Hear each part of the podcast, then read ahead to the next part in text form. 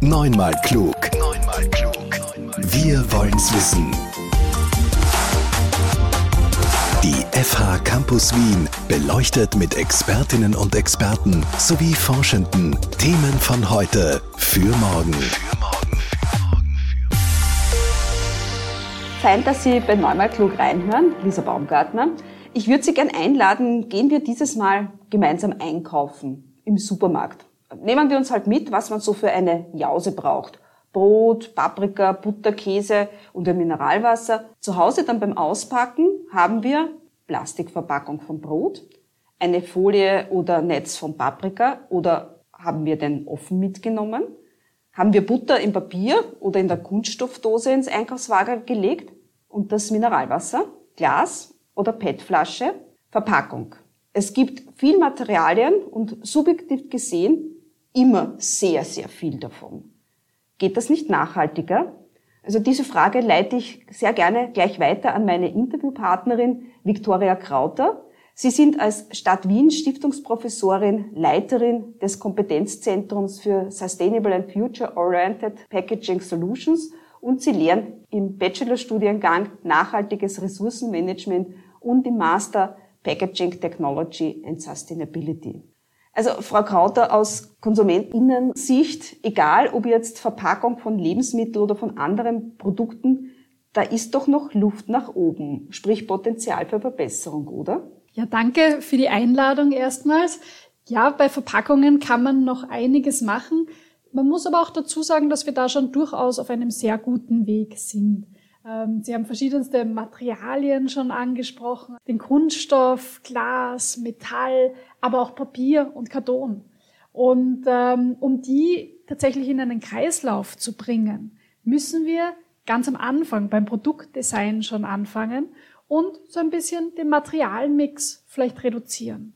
Materialien verwenden, die am Ende dann auch tatsächlich in einen Kreislauf können, wo es hier gute Verwertungsströme gibt, die wir auch sammeln können, mhm. um dann eben schlussendlich wieder ein Sekundär, also Recyclingmaterial zu haben, das hoffentlich eine so gute Qualität hat, dass es tatsächlich wieder auf selber Ebene, sprich bei den Lebensmitteln eingesetzt werden kann.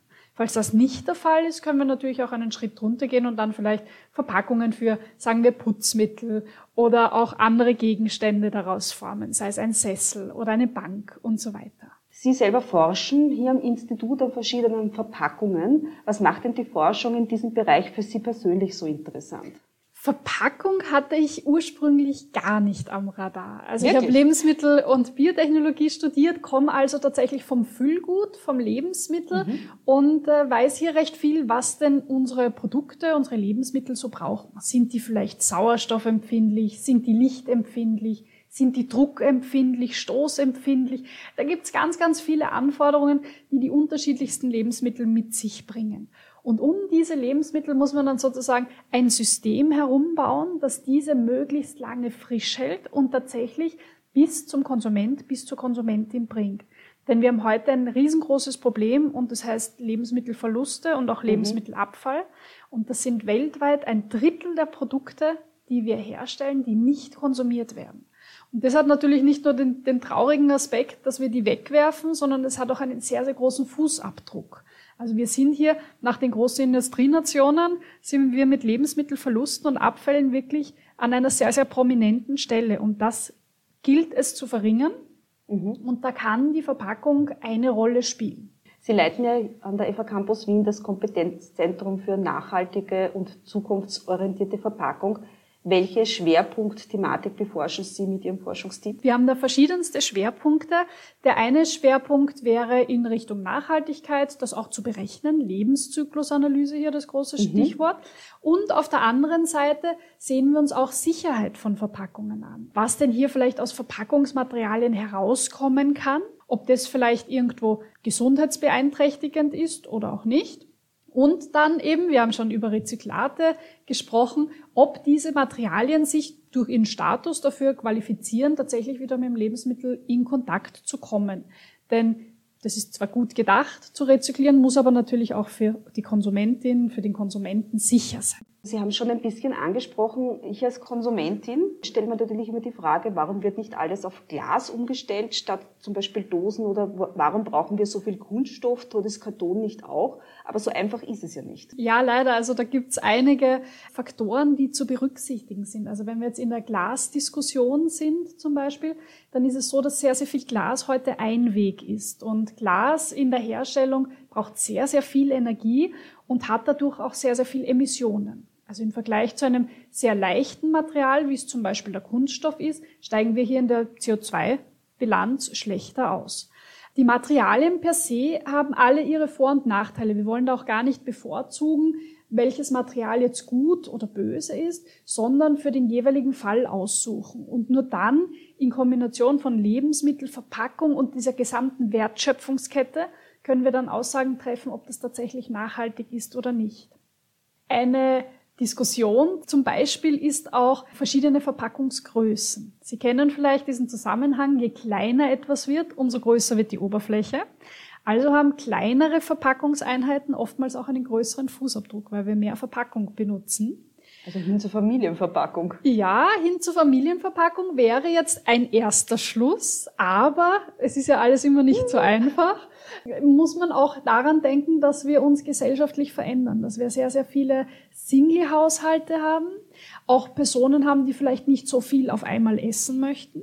Wenn wir jetzt sehr, sehr große Verpackungen haben, dann kann es dazu kommen, dass wir die vielleicht kaufen, weil wir große Augen haben im Supermarkt, mhm. das aber dann nicht essen und wieder wegwerfen. Und da sind wir wieder in der Thematik Lebensmittelverluste und mhm. Abfall drinnen, die ebenso einen großen Fußabdruck haben. Also ein schlaues Design, ein zielgruppengerechtes Design kann hier auch sozusagen diesen Fußabdruck senken. Bei der Verbesserung der Nachhaltigkeit, da gibt es ja auch internationale Vorgaben von der EU.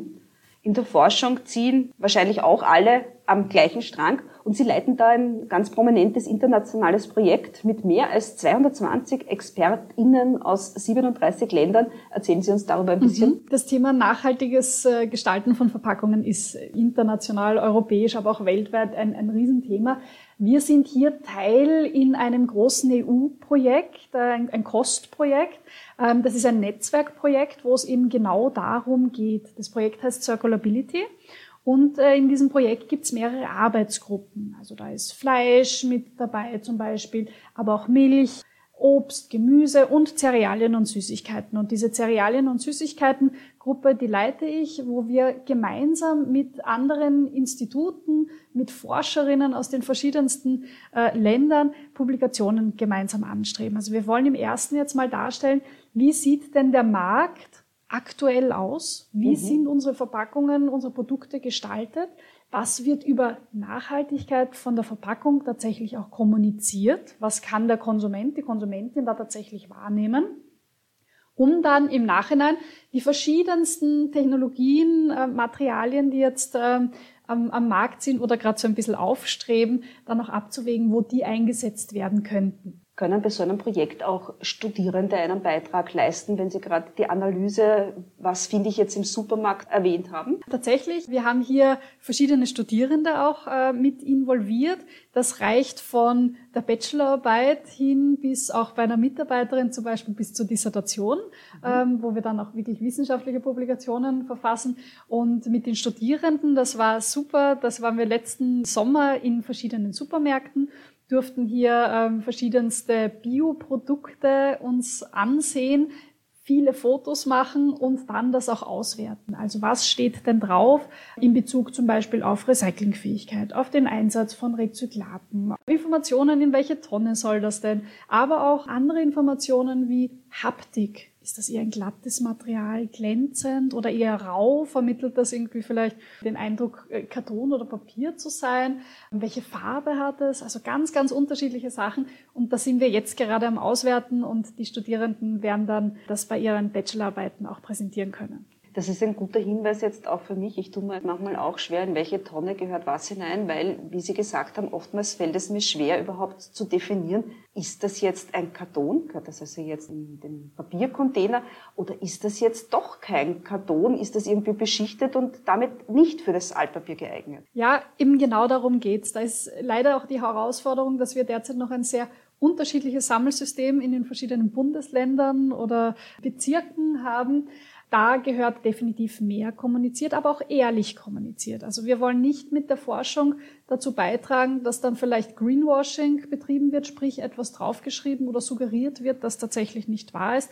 Denn man soll nicht täuschen und hier tatsächlich ehrliche Informationen darüber geben, warum ist das Verpackungssystem so gewählt, wie es ist was hat es für Vorteile? Was hat es vielleicht für Nachteile?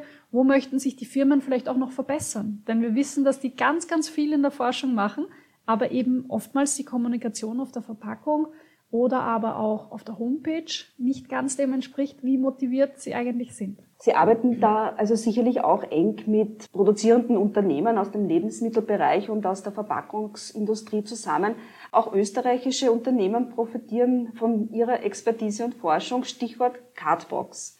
Damit spreche ich, glaube ich, jetzt ein Forschungsprojekt an, in dem suchen Sie den richtigen ressourcenschonenden Materialmix für Lebensmittelverpackung? Hier geht es darum, faserbasierte Materialien, also Papier, Karton, dahingehend auszustatten, dass die eine vielleicht bessere Barriere haben. Vielleicht tauchen wir da ganz kurz ein. Bitte. Ich habe äh, eingangs schon erwähnt, verschiedene Lebensmittel haben verschiedene Anforderungen.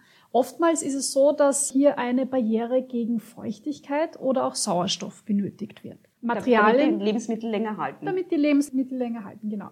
Materialien wie Metall oder Glas, die sind ja undurchgängig für Feuchtigkeit, ähm, Wasser oder, oder andere Flüssigkeiten, aber auch Sauerstoff oder Gase. Bei Kunststoffen ist es schon ein bisschen schlechter ausgeprägt. Also es gibt sehr, sehr gute Barrieren, aber nach und nach verliert man dann vielleicht doch das eine oder andere hier aus, aus der Gasatmosphäre zum Beispiel. Bei faserbasierten Materialien, wie eben das Papier oder Karton, mhm. ist es so, dass die eigentlich wenig Barriere bieten. Denken Sie nun daran, kann man in ein Papiersackerl Wasser einfüllen? Nein, noch Joghurt wäre ganz einfach. ja, Joghurt wäre ganz schwer. Fetthaltige Lebensmittel wären ganz schwer hier einzufüllen. Ähm, also da würde man sofort entweder das Wasser, die Feuchtigkeit durchtreten haben oder vielleicht kommt es drinnen dann beim Produkt zur Oxidation, dass das vielleicht dann mal ranzig schmeckt. Oder das Fett, man hat einen Fettrand zum Beispiel. Und hier geht es darum, diese Materialien mit einer entsprechenden Barriere auszustatten, aber jetzt nicht auf herkömmliche Kunststoffe wie zum Beispiel Polyethylen zurückzugreifen.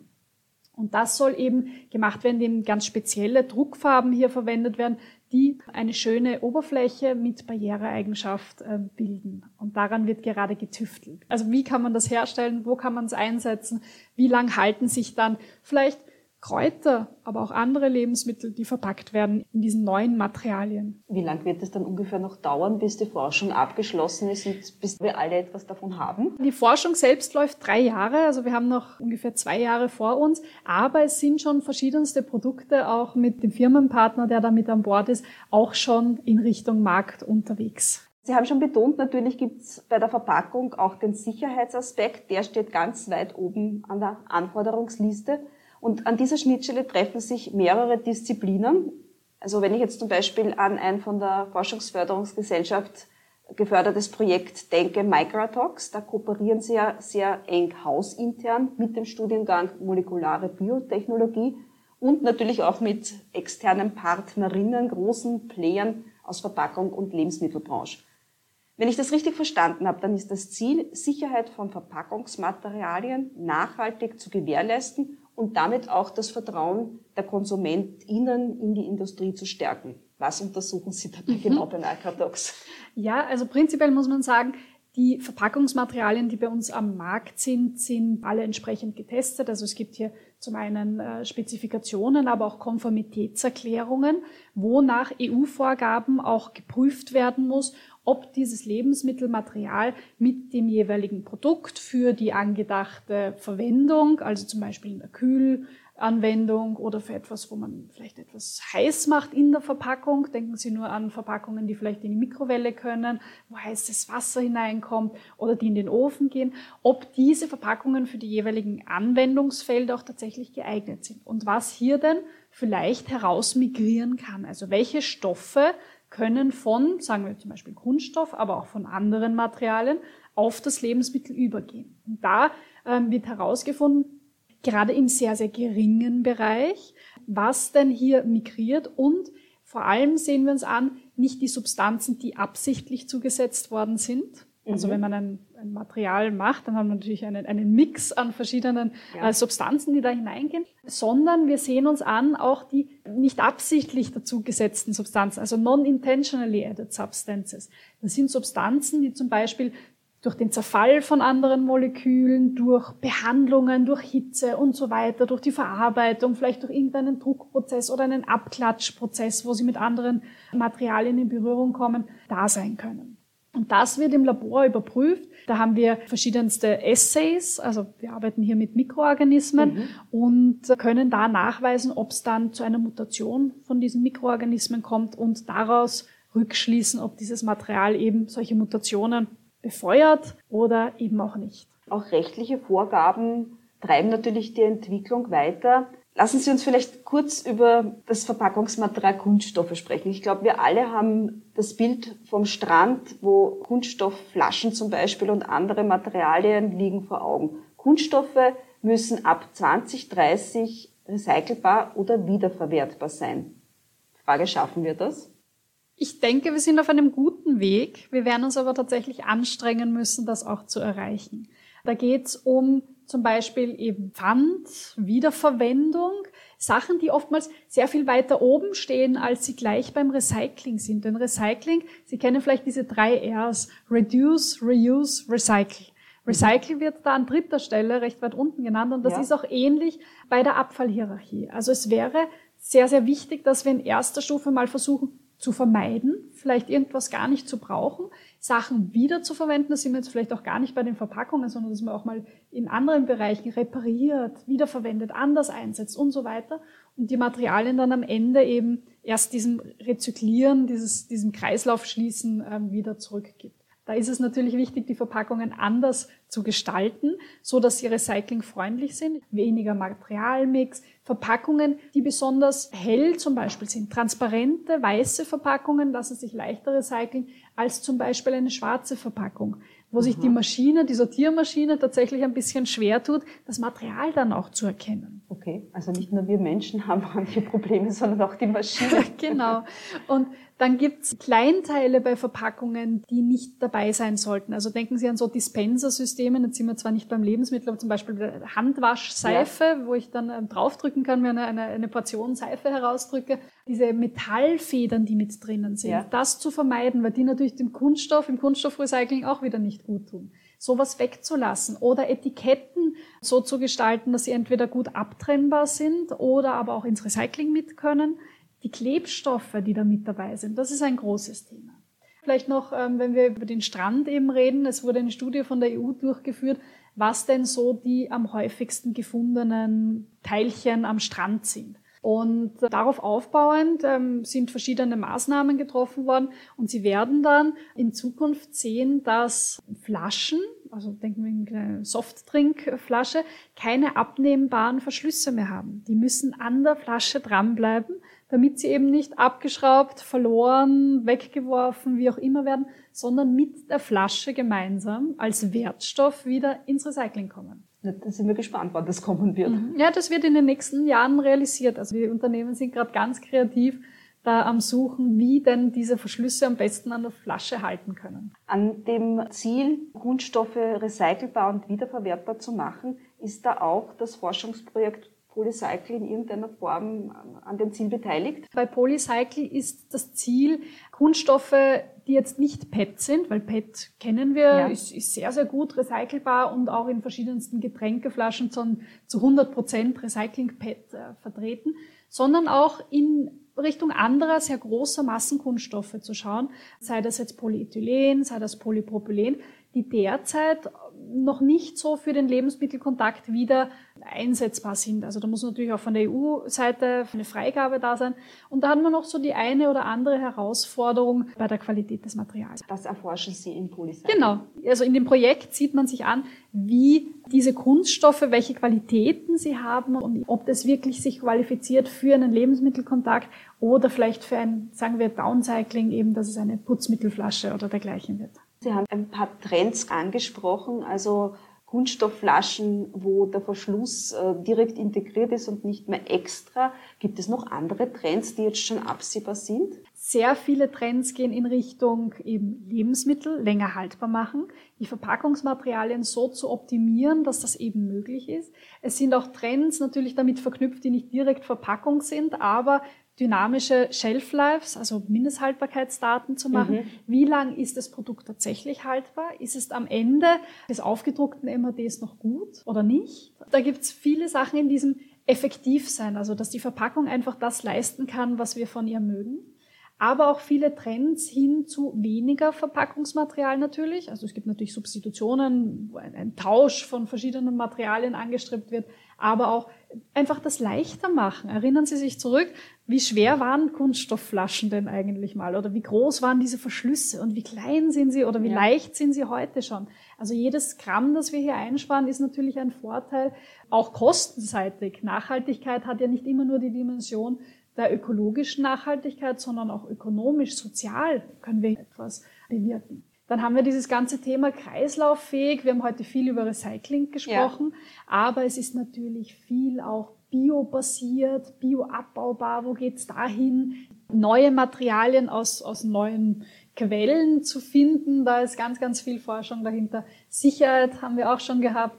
Ist das für Mensch und Umwelt gut verträglich? Und dann eben mit so Hilfswerkzeugen wie einer Lebenszyklusanalyse auch Hotspots zu erkennen. Also manchmal liegen die doch nicht dort, wo man sie vermutet.